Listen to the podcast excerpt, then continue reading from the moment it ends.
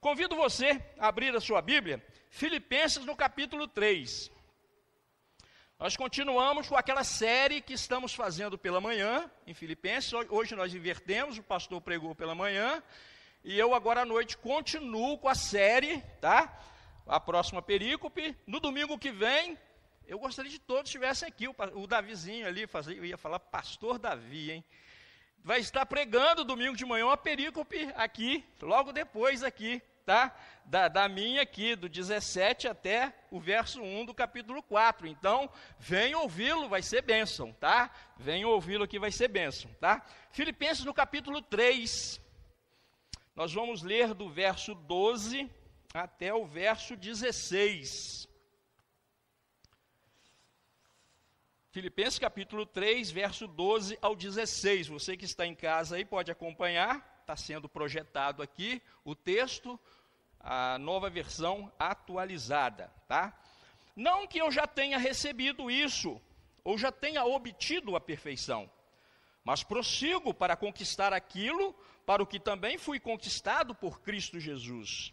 Irmãos, quanto a mim, não julgo havê-lo alcançado, mas uma coisa faço, esquecendo-me das coisas que ficam para trás e avançando para a que estão diante de mim, prossigo para o alvo, para o prêmio da soberana vocação de Deus em Cristo Jesus. Todos, pois, que somos maduros, tenhamos este modo de pensar. E se em alguma coisa vocês pensam de modo diferente, também isso Deus revelará para vocês. Seja como for, andemos de acordo com o que já temos alcançado. Senhor Deus e Pai, toma a minha vida agora nas tuas mãos. Ó Espírito Santo, usa a minha vida para a tua honra e para a tua glória, Pai. Não deixe que eu acrescente ou diminua nada na sua palavra, Pai. Mas que o teu Espírito possa falar através de mim e que a tua palavra possa fluir nessa noite. Não deixe nenhuma confusão, nenhuma dúvida no ar mas que o teu espírito possa agora, Senhor Deus, sanar todas as dúvidas e que o teu nome seja glorificado aqui neste lugar, em nome de Jesus. Amém. Em uma matéria publicada no Globoesporte.com em 24 de 3 de 2020, a matéria começa com a seguinte frase: A adversidade não escolhe hora para aparecer.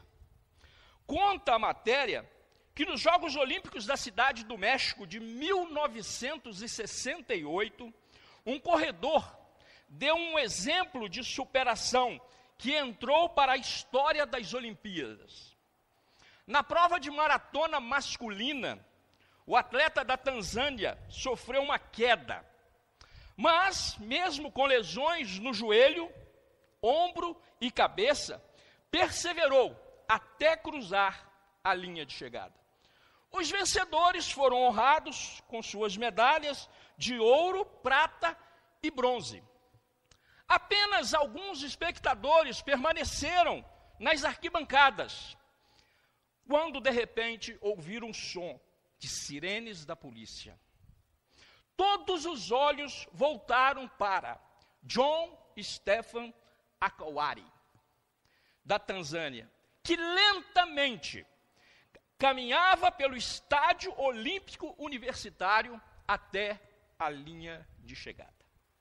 Sua perna direita estava sangrando e enfaixada. Ele havia caído e se machucado logo no início da corrida, mas não desistiu. Ele entrou no estádio após 3 horas, 25 minutos e 37 segundos depois do vencedor que completou a prova. John Akawari foi homenageado na cerimônia de entregas de medalhas da maratona nos Jogos Olímpicos Sydney de 2000.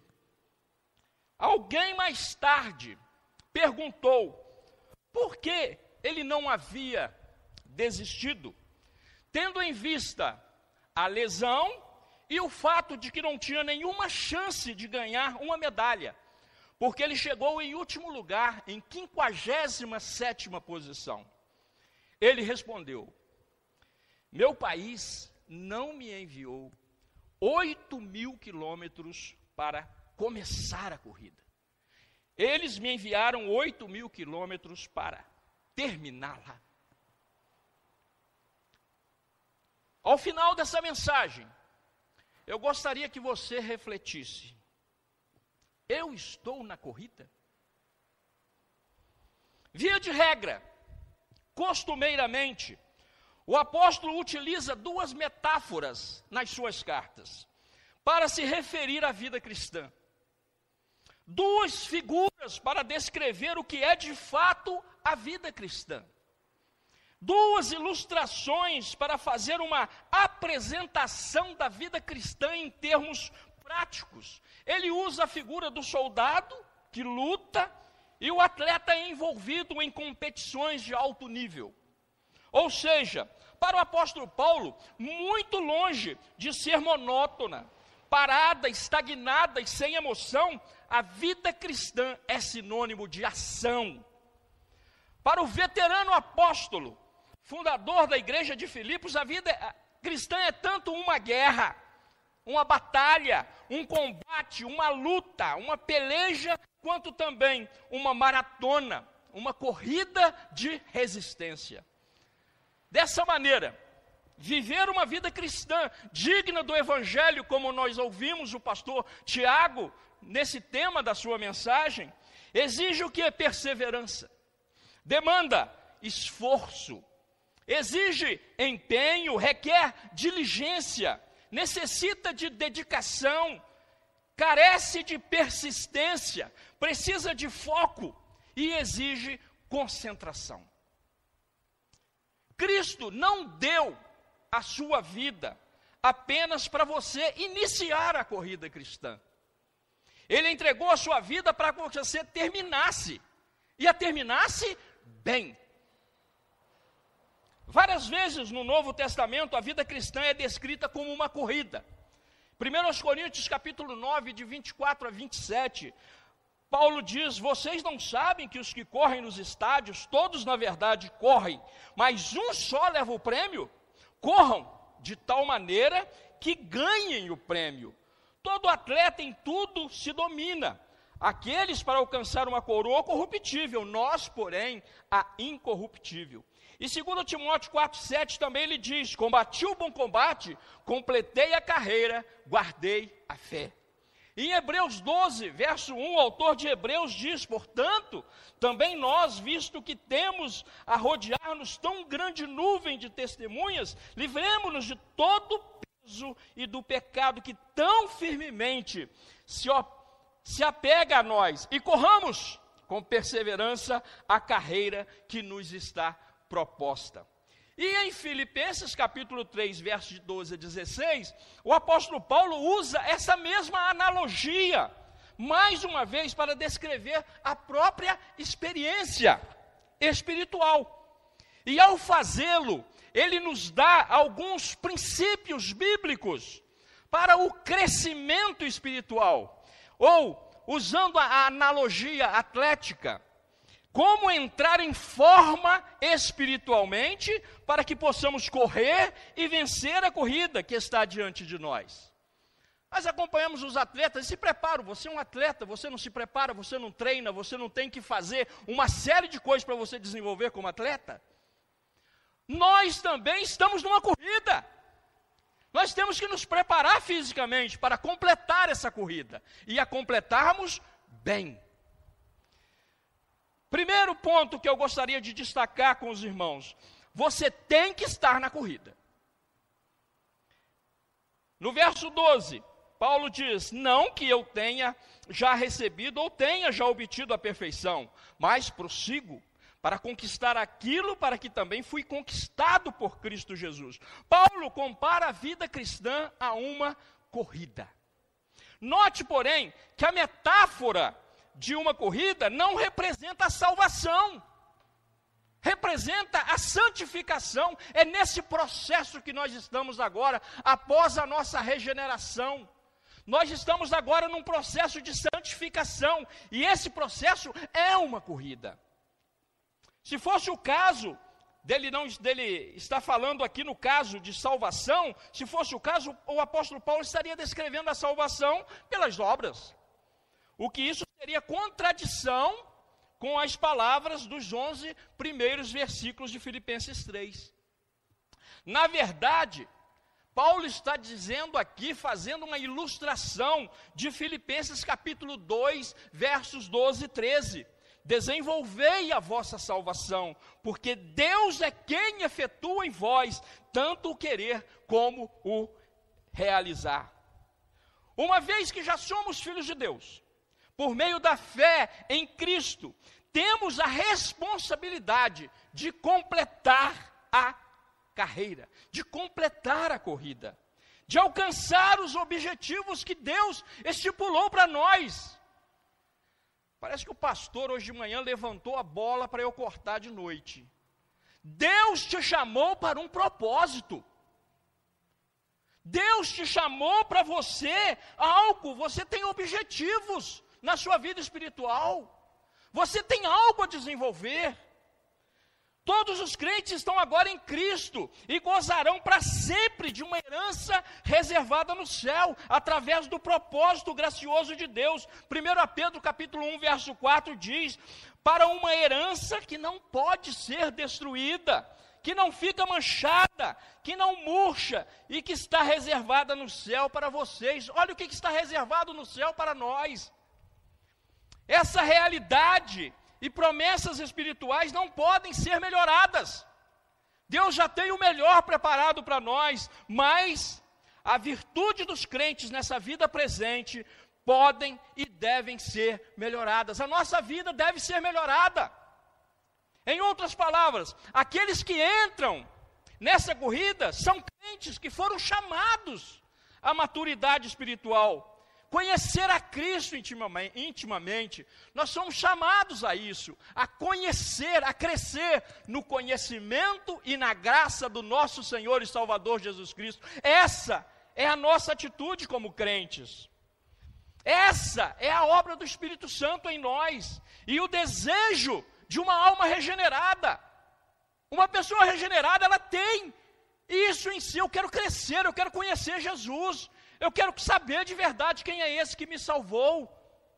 Infelizmente, é muito fácil ficar tão preocupado com a tirania da urgência e perder o que realmente importa. No verso 12, ele, ele ainda continua: Não que eu tenha já recebido ou tenha já obtido a perfeição.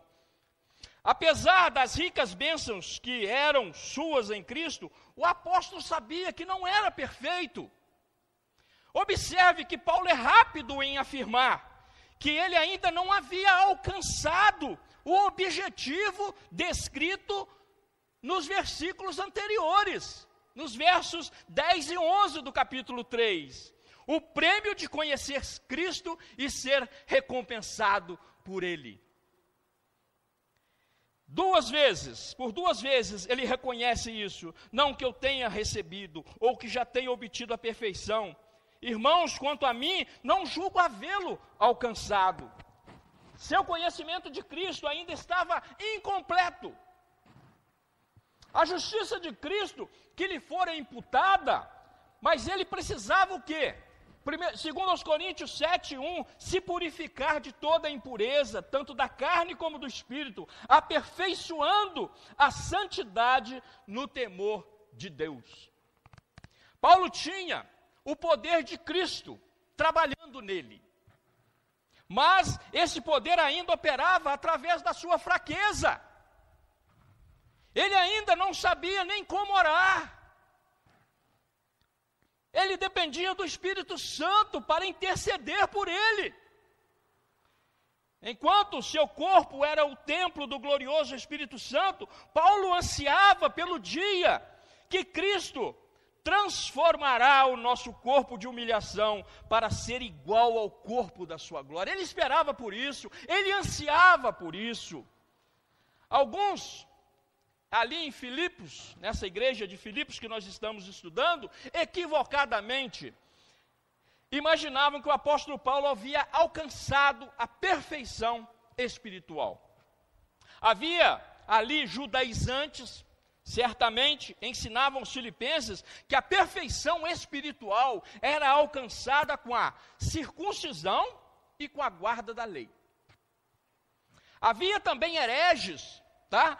precursores dos gnósticos do século II, que ensinavam que a perfeição espiritual aguardava aqueles que alcançavam um certo nível de conhecimento. E Paulo, no capítulo anterior, nos versos anteriores, justamente refuta isso. Isso é esterco, é lixo para mim, tudo que eu sei.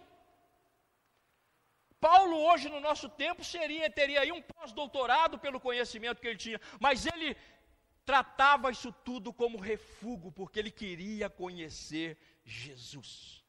Ele queria ter essa experiência com Jesus. Todo o conhecimento dele não valia de nada, perto do conhecimento que ele queria ter de Jesus. Desse modo, para contrariar tais ideias falsas, Paulo rapidamente acrescentou essa passagem, que é uma renúncia contundente da perfeição espiritual. Se Paulo o maior dos apóstolos, que havia servido ao Senhor por 30 anos, ainda não havia alcançado a perfeição, então nenhum cristão jamais poderá alcançar nessa vida. Este versículo repudia qualquer distinção denominacional que ensine perfeccionismo impecável ou um estado permanente de santidade prática. Não existe isso. Como nós ouvimos hoje pela manhã, nós vamos pecar, mas aquele que é regenerado, aquele que é chamado de Deus, ele volta. Nós vamos pecar, nós vamos cair, mas nós vamos voltar, porque o Espírito Santo nos trará de volta. E ele continua, mas prossigo para conquistar aquilo para que eu também fui conquistado por Cristo Jesus. Por outro lado, o fato de que ainda não havia obtido a perfeição não o desencorajava. Pelo contrário, Paulo, Paulo declara duas vezes: eu prossigo. Eu prossigo. Eu prossigo. O verbo prosseguir, dioco, no grego, significa correr com determinação. Paulo corria determinado. O meu alvo é Cristo. O meu alvo é conhecer Jesus, por isso eu corro determinado. Esse é o meu alvo, essa é a minha linha de chegada. Figurativamente, ele refere-se a alguém que numa corrida dispara em direção ao ponto de chegada. Ele está comparando aqui a um atleta que Deu o sinal, ele dispara, ele não quer saber quem está do seu lado. A visão dele é a linha de chegada. O prêmio refere-se ao objetivo de conhecer Cristo, que também resulta em conhecimento, em recompensa eterna, o que também foi conquistado por Cristo Jesus. Paulo está falando do seu esforço na corrida cristã, mas esclarece novamente que por trás do seu esforço está o fato fundamental de que ele foi, primeiramente, conquistado por Cristo. A palavra conquistado, aí na sua Bíblia, lambano, no grego, significa capturar, alcançar, lutar para obter. A mesma palavra utilizada em referência lá em Marcos capítulo 9, verso 18, do espírito maligno que agarrava o jovem e jogava no chão. Paulo diz que a razão pela qual ele participa dessa corrida é porque Cristo Jesus o perseguiu, o agarrou e o colocou na corrida. Foi exatamente o que aconteceu com Paulo na estrada de Damasco. Ele caiu literalmente do cavalo, ele foi chamado. Paulo, essa corrida é sua, aqui está. A mesma ideia se reflete no verso 14. Prossigo para o alvo, para o prêmio da soberana vocação de Deus em Cristo Jesus. Essa soberana vocação de Deus refere-se ao chamado eficaz dos seus eleitos para a salvação. Somos salvos porque Deus nos chamou para a salvação. Não somos nós que fomos a Cristo, foi Deus que te chamou, foi Deus que veio ao seu encontro, foi Deus que te buscou de onde você estava. Para usar a analogia do esporte, é como um treinador que chama um jogador do banco de reservas e diz: Eu quero que você entre no jogo. O jogador entra no jogo porque o treinador o chamou para o jogo. E ele dá o seu melhor e se esforça para agradar o treinador que o chamou para jogar. Pode ver que o reserva às vezes se destaca mais do que o titular. Por quê? Porque ele quer agradar o seu treinador, ele quer agradar aquele que o chamou. Cristo perseguiu Paulo até que o apanhou no caminho de Damasco. Agora Paulo está perseguindo seu Salvador não no sentido pejorativo de perseguir, ele está em busca de alcançar essa perfeição que ele só pode conseguir em Cristo Jesus, então ele está correndo para alcançar esse objetivo. Cristo teve um propósito divino em salvar Paulo e chamá-lo para o apostolado. Paulo sabia disso e queria fazer tudo o que Deus havia planejado para ele realizar. Ele queria ser como um corredor de uma maratona, que no final, ao romper da fita, em completa exaustão, consiga humildemente declarar: Eu completei a corrida. Assim, para crescer como cristão, você tem que estar na corrida, porque Cristo conquistou a sua vida. Cristo salvou para te colocar numa corrida. Cristo te salvou para colocar nessa corrida e você deve completá-la e completá-la bem. Isso é fundamental. Você tem que ter um segundo ponto, uma atitude adequada. Verso, verso 13. Irmãos, quanto a mim, não julgo havê-lo alcançado, mas uma coisa faço, esquecendo-me das coisas que para trás ficam e avançando para que diante de mim estão. Olha só o que Paulo diz. Eu esqueço de tudo que ficou para trás, porque o meu alvo é na frente. Qualquer atleta sabe a atitude e muitas vezes a diferença entre vitória e derrota. Uma equipe sem muito talento, às vezes, pode derrotar uma equipe com muito mais habilidade, porque tiveram a atitude certa ao entrar no jogo. E a atitude é crucial na vida espiritual também. A declaração de Paulo, mais uma coisa eu faço. Tornou-se realidade para o apóstolo Paulo, como resultado, milhões de pessoas ouviram o Evangelho. Paulo compartilha duas maneiras específicas de perseguir o prêmio de Deus. Primeiro, Esqueça o que ficou para trás. Esqueça a falha que você teve no passado. Esqueça aquilo que está te atrasando na corrida. Esqueça isso. Avance para o que está por vir. Paulo vê o crescimento cristão como algo que você nunca pode dizer, pronto, ou eu cheguei. Então você tem que seguir em frente. Esqueça o que ficou para trás, esquecendo-me das coisas que para trás ficam.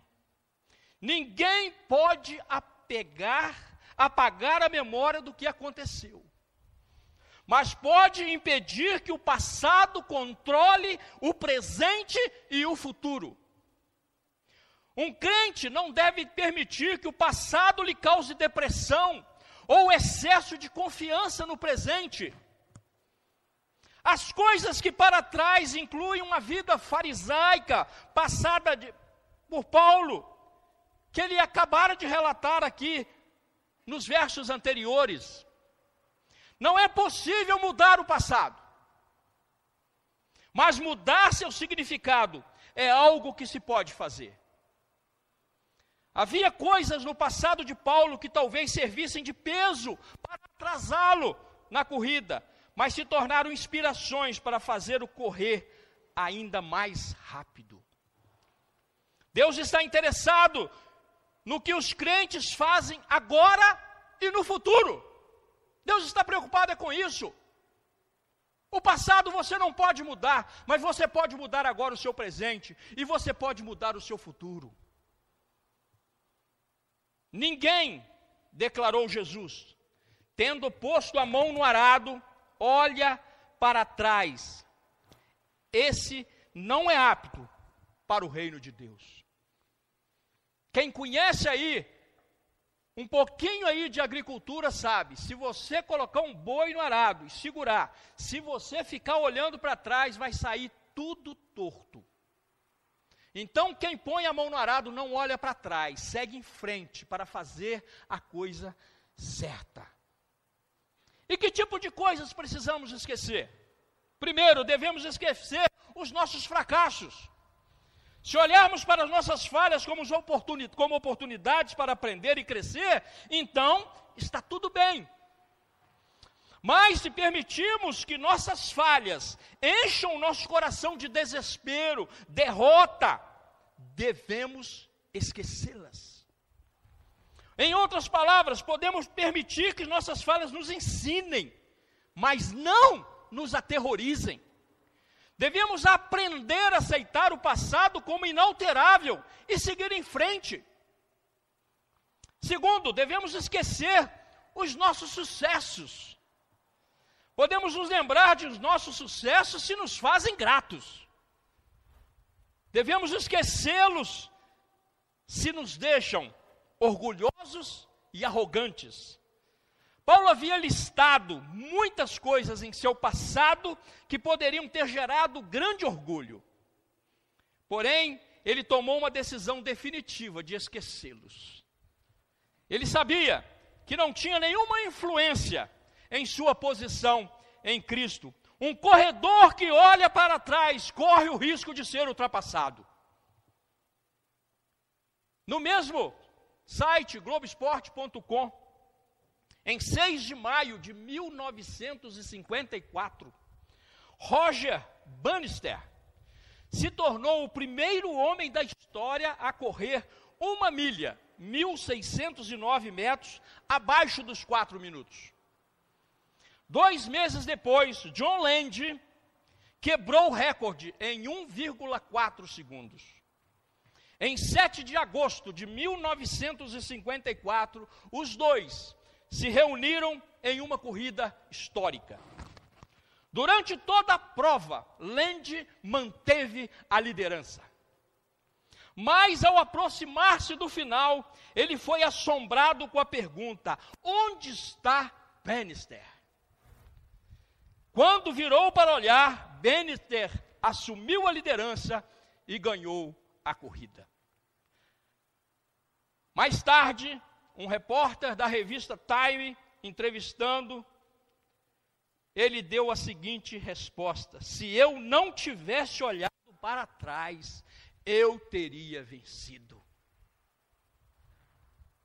Que grande lembrete!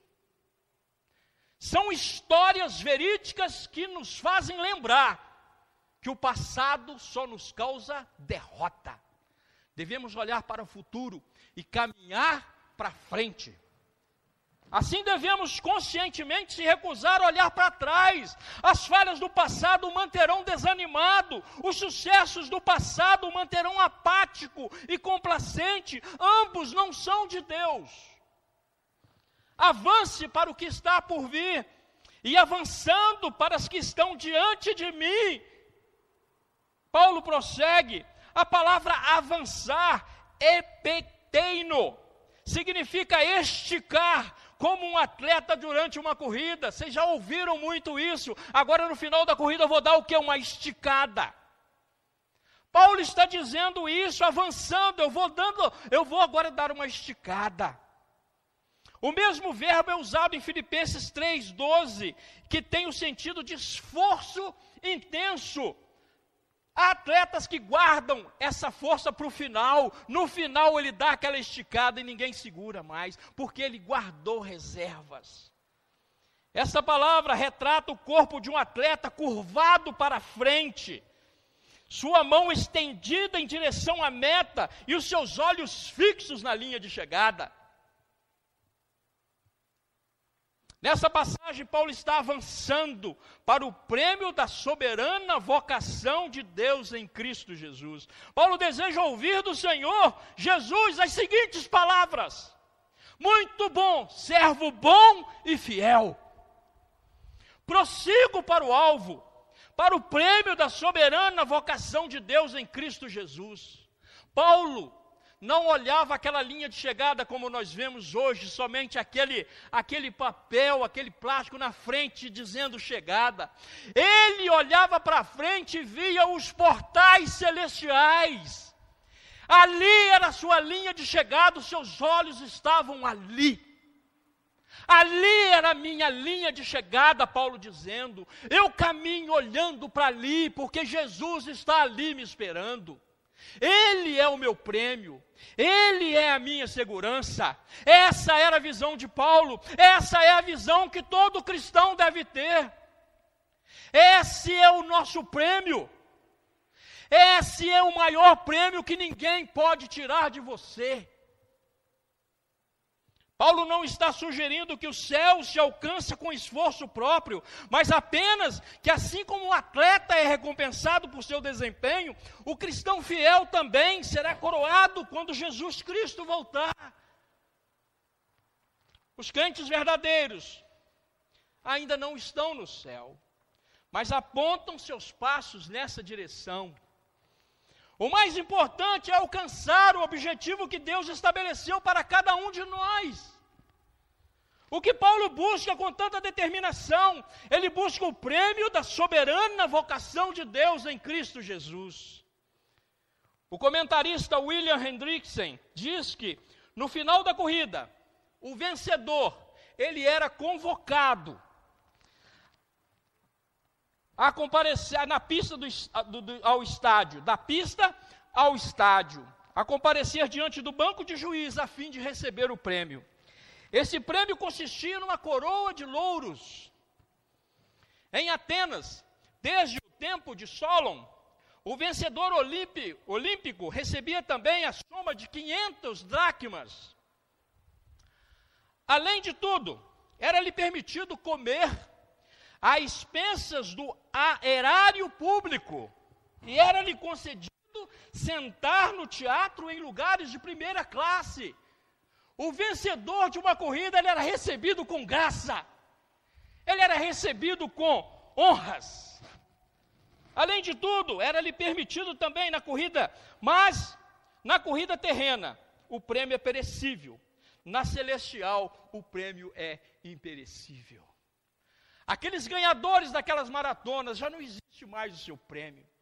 A coroa de louros já se foi, mas a nossa continua guardada nos céus para cada um de nós, onde a traça não corrói, onde a ferrugem não entra, não entra nada lá, porque ela está guardada para cada um de nós. É um prêmio valioso que nós estamos correndo. Na primeira, apenas um pode vencer. Na última, Todos os que amam a vida de Cristo são vencedores. Quando o famoso missionário Dr. David Livingstone retornou da África para a Inglaterra, ele foi questionado: Para onde estava pronto para ir? Então ele respondeu: Eu estou pronto para ir para qualquer lugar, desde que seja para frente. Essa deve ser a atitude de cada filho de Deus. Senhor, eu estou pronto para ir onde quer que o Senhor desejar. Não é suficiente começar bem a vida cristã, você tem que terminar bem. Quando nós acompanhamos aí na corrida de final de ano a São Silvestre, quem acompanha isso pode ver que no meio da corrida alguns saem lá do público, lá entram no meio da corrida e começam a correr junto, logo da frente saem novamente. A corrida cristã, ela não é assim. Eu entro, corro um pouquinho e saio. A vida cristã é uma maratona e ela deve ser cumprida do início ao fim. Os atletas que são os atletas profissionais, eles correm a maratona toda, eles não entram e saem, entram e saem, não. Eles dão o máximo para completar a corrida. Você tem que se esforçar ao máximo. Versos 15 e 16. Coloca para mim aí, Ed, que eu estou sem esse verso aqui. Versos 15 e 16. Todos, pois, que somos maduros, em outras versões, esse maduros está aparecendo perfeição. Se você vê na sua Bíblia, todos que somos perfeitos. Essa tradução NAA traz maduros. Tenham esse modo de pensar. E se alguma coisa vocês pensam de modo diferente, também isso Deus revelará para vocês. Seja como for, andemos de acordo com o que já alcançamos. Em Filipenses 3,12, Paulo diz que não era perfeito. Mas agora, no 15, parece que ele e alguns dos seus leitores são perfeitos. Paulo não contradiz dentro de quatro versículos. Paulo está, então, é, como entender isso? Significa que a perfeição não é atingida nessa vida. Já em Filipenses 3,15, a palavra perfeito, essa palavra aí, teleios, significa maduro. Essa tradução vem na íntegra, no grego, teleios, maduro. Essa maturidade não é um estado de perfeição sem pecado, mas de plenitude com a maturidade de um adulto em comparação com a de um bebê. A Bíblia faz muito bem essa comparação entre um bebê e um adulto. O bebê precisa de leite, agora o adulto é alimento sólido. Então nós começamos a ter um, um conhecimento de Deus maior. Uma marca da maturidade espiritual é o desejo de continuar conhecendo a Cristo. No verso 15, tenhamos esse mesmo sentimento. Que sentimento é esse? De conhecer a Cristo. O cristão maduro compartilhará da mesma visão do apóstolo Paulo, de, de que não chegamos à perfeição, mas que podemos e devemos continuar crescendo. A palavra sentimento, pronel, significa literalmente pensar desta forma estar atento sobre isso, ou definir sua mente sobre isso. Assim como Paulo, os crentes devem ser totalmente focados em fazer o máximo esforço para buscar o prêmio da semelhança de Cristo. Filipenses 3,15, e se porventura pensais outro modo, também isso Deus vos revelará. Mas Paulo era um pastor experiente, e sabia que nem todos os crentes compartilharam a mesma força e a mesma implacabilidade do seu foco na busca do prêmio. Paulo reconhece que alguns não são maduros. Para aqueles que discordam, Paulo diz também isso Deus vos esclarecerá. Aqueles que se recusam a ouvir a mensagem de Paulo, ouvirão a mesma mensagem de Deus. Se necessário, o Senhor os corrigirá através da Sua palavra, seu espírito ou através de provações. Deus fará o que for preciso para fazer com que os crentes reconheçam a necessidade de buscar o prêmio da semelhança com Cristo. Ele também fornecerá os recursos que precisamos. Segundo a Pedro 1:3, todavia, andemos de acordo com o que já alcançamos. A conjunção, todavia, plain, também pode ser traduzida por mais uma coisa. Ele frequentemente usa para expressar um pensamento final. Paulo ainda está utilizando a figura da corrida. A palavra andemos, stoikel, significa permanecer na linha. Por que, que nas corridas nós vemos as raias? E se um corredor pisar na outra raia, ele está desclassificado. Recentemente, a nossa equipe de revezamento 4 por 100 foi, ganhou medalha e foi desclassificada. Por quê? Porque os juízes viram que passaram o bastão com o pé em cima da linha. Os crentes devem continuar correndo na pista, deve estar correndo em sua pista. Sem dúvida, a maior necessidade entre o povo de Deus é viver de acordo com o que já tem em Cristo. E a súplica de Paulo aos Filipenses foi que eles vivam de acordo com o que já haviam alcançado. Isto é, uma posição justa em Cristo. Não basta correr com disposição e vencer a corrida. O corredor também deve obedecer às regras. Nos jogos gregos, os juízes eram extremamente rígidos com respeito aos regulamentos. E o atleta que cometesse qualquer infração, ele era desqualificado.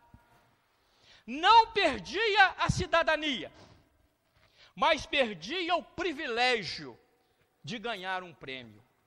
E em Filipenses 3, 15 e 16, Paulo enfatiza a, a, a importância dos cristãos lembrarem, lembrarem das regras. A exortação de Paulo é: aplique o que você sabe, persevere na fé, não se preocupe com o que você não sabe, dê um passo de cada vez. Em uma das muitas tentativas de escalar o Monte Everest, antes da subida bem-sucedida de 1953, uma equipe de montanhistas tentou escalar o cume do monte. Porém, a tentativa corajosa falhou. E hoje eles estão enterrados em algum lugar embaixo da neve. Um dos membros da equipe, Edmund Hillary, que havia permanecido na base depois da tragédia, retornou a Londres. Um dia, enquanto fazia uma palestra sobre alpinismo, estava diante de um magnífico quadro do Monte Everest. Ao concluir sua palestra, ele virou e dirigiu-se à montanha e disse: Tentamos conquistá-la e fracassamos. Tentamos novamente e você nos derrotou. Mas vamos vencê-lo, porque você não pode mais crescer, mas nós podemos. Assim como o verdadeiro alpinista nunca desiste, enquanto houver um monte não conquistado, assim Paulo não poderia deixar os crentes de Filipos desistirem, até que tivessem atingido a maturidade. Seu desafio para eles é que continuassem crescendo até alcançar o potencial de Cristo. É isso que nós fazemos aqui todos os domingos, todas as palestras desse púlpito, é, é dar ferramentas para que você cresça, para que você conheça Cristo, para que você caminhe na direção, para que você esteja no caminho reto, para que você esteja na sua raia, correndo direitinho, para que você esteja na pista, para que você conheça Jesus. As ferramentas são dadas. Alguns aplicam bem, vão para casa, vão ler a palavra, vão orar, vão se dedicar. Outros nem tanto. A vida cristã não é uma corrida de 100 metros. É uma maratona ao longo da vida. A nossa vida é uma maratona. Vamos cair nós vamos cair, nós vamos machucar. Nós vamos ficar enfaixado, nós vamos ficar arranhado. Mas nós vamos chegar. Como Alcaiari, nós vamos chegar na linha de chegada, mesmo que eu chegue três horas depois do vencedor, mas eu cheguei. Porque alguém pagou para eu estar aqui para completar a corrida, não apenas para começar. Todo cristão precisa da mentalidade de um corredor de longa distância para manter-se firme na corrida. Não importa se você possui 40 ou 50 anos de vida cristã e pensar que já correu bastante. Os corredores de longa distância têm que completar todo o percurso. Eles não podem decidir, depois de muitos quilômetros, que correram o suficiente. Quem faz isso nunca foi encontrado por Jesus. Chegar em determinado ponto da corrida e achar eu já corri o bastante. Eles não podem decidir depois. Não! Se você deseja crescer como cristão, verifique se você está na corrida. Tenha plena convicção de que Cristo conquistou a sua vida, que Cristo te salvou realmente. Certifique-se de ter a atitude correta, que você ainda não chegou, mas está avançando ao longo da vida. E dê o máximo. Seu objetivo é ser igual a Cristo e fazendo tudo à luz de Sua soberana vocação. Ainda não chegamos, estamos a caminho, estamos numa corrida, estamos numa maratona. Não importa quem está na nossa frente, eu estou no caminho, eu estou na direção. E o meu alvo é aquele portão celestial. Eu quero passar por ele. O escritor de Hebreus, ele faz uma analogia fantástica que eu quero passar por essa por essa pista. Eu quero passar por ela. Ele diz que estamos rodeados de uma nuvem de testemunhas eu lendo aquele texto ali, eu fico imaginando eu entrando no portão celestial e do meu lado duas arquibancadas lotadas: Abraão, Isaac, Jacó, aqueles heróis da fé ali de. Aquela multidão aplaudindo, você conseguiu chegar. Eu fico imaginando o aplauso daqueles homens ali dizendo: Você chegou. Porque no céu não importa a posição que você chega, importa é você chegar.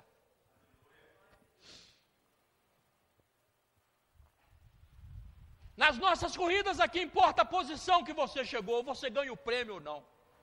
Mas eu quero chegar, mesmo que arranhado, mesmo que machucado, mesmo que ferido, eu quero passar por essas portas e ver aquele aplauso daqueles homens ali dizendo: Você conseguiu completar a carreira que nós lá atrás avançamos pela fé e conquistamos. Ainda não chegamos, nós estamos nesse caminho. Esse é o nosso desafio, é o nosso chamado, é a nossa oração que Cristo seja visto em nós. Que o Espírito Santo nos encha de graça e de verdade. Que o mundo inteiro saiba, pela maneira como vivemos, que estamos com Jesus.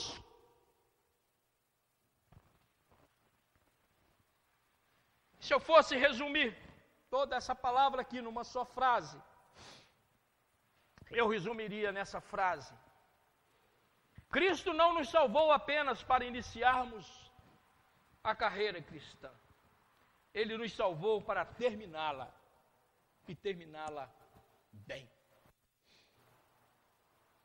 Você está na corrida. Você que está aqui nessa noite, depois de tudo que você ouviu aqui, você está nessa corrida. Mas o que, é que eu preciso fazer para estar nessa corrida? Você precisa ser salvo. Você precisa de Jesus na sua vida. Você precisa ter um encontro com Jesus.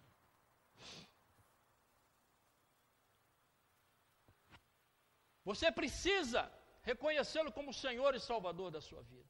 Você que está em casa me ouvindo, talvez você esteja fazendo essa mesma pergunta. Eu quero estar nessa corrida. Então entregue a sua vida para Jesus nessa noite. Feche seus olhos. Feche seus olhos, você que está aqui. Você que está em casa, de repente fazendo essa pergunta. Como que eu faço para estar nessa corrida? Eu quero estar nessa maratona. Pois hoje mesmo você pode entrar nessa corrida.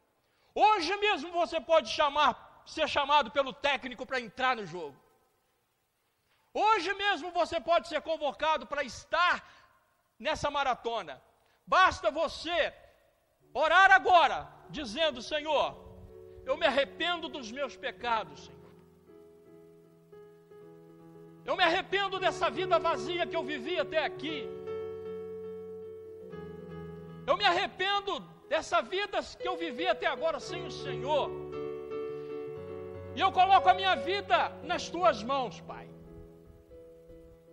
Eu quero nessa noite ser convocado para essa corrida, Pai. Entregue sua vida a Jesus nessa noite. Comece essa corrida, não importa quantos estejam caminhando, venha. Porque a linha de chegada é a mesma para cada um que entregou a sua vida para Jesus. A linha de chegada é a mesma. Mas entregue a sua vida com sinceridade. Começa essa corrida com vigor. Começa essa corrida com esse sentimento que Paulo nos traz aqui nessa carta, de conhecer Jesus. Mergulhe fundo agora em Jesus.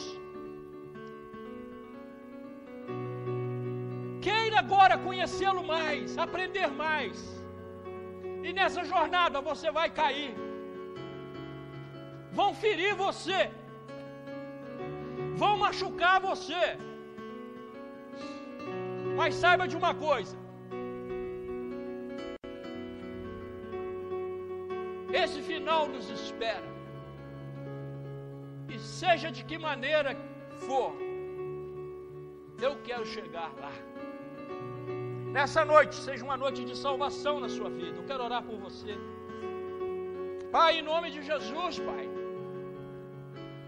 A tua palavra foi exposta aqui nessa noite, meu Pai. Eu creio que a tua palavra não volta vazia, Pai.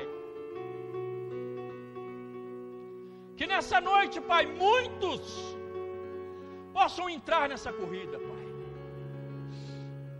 Nessa noite, meu Pai, o Senhor possa salvar muitos aqui nesse lugar, Pai. O Senhor possa salvar muitos que estão ouvindo essa mensagem, que ouvirão durante a semana. Não para que o pregador seja aclamado, mas que o teu nome seja exaltado, Pai. Porque nós estamos caminhando em Sua direção, o Senhor nos aguarda de braços abertos para nos dar o prêmio que Paulo lutava aqui para conquistar, Pai. E esse prêmio o Senhor Jesus nos trará nos dará pessoalmente. Pai, muito obrigado, Senhor Deus, por essa noite. Muito obrigado por essas vidas hoje, meu Pai, que confessam seus pecados e que entregam sua vida a Jesus. Muito obrigado. Salve essas vidas agora, em nome de Jesus, Pai.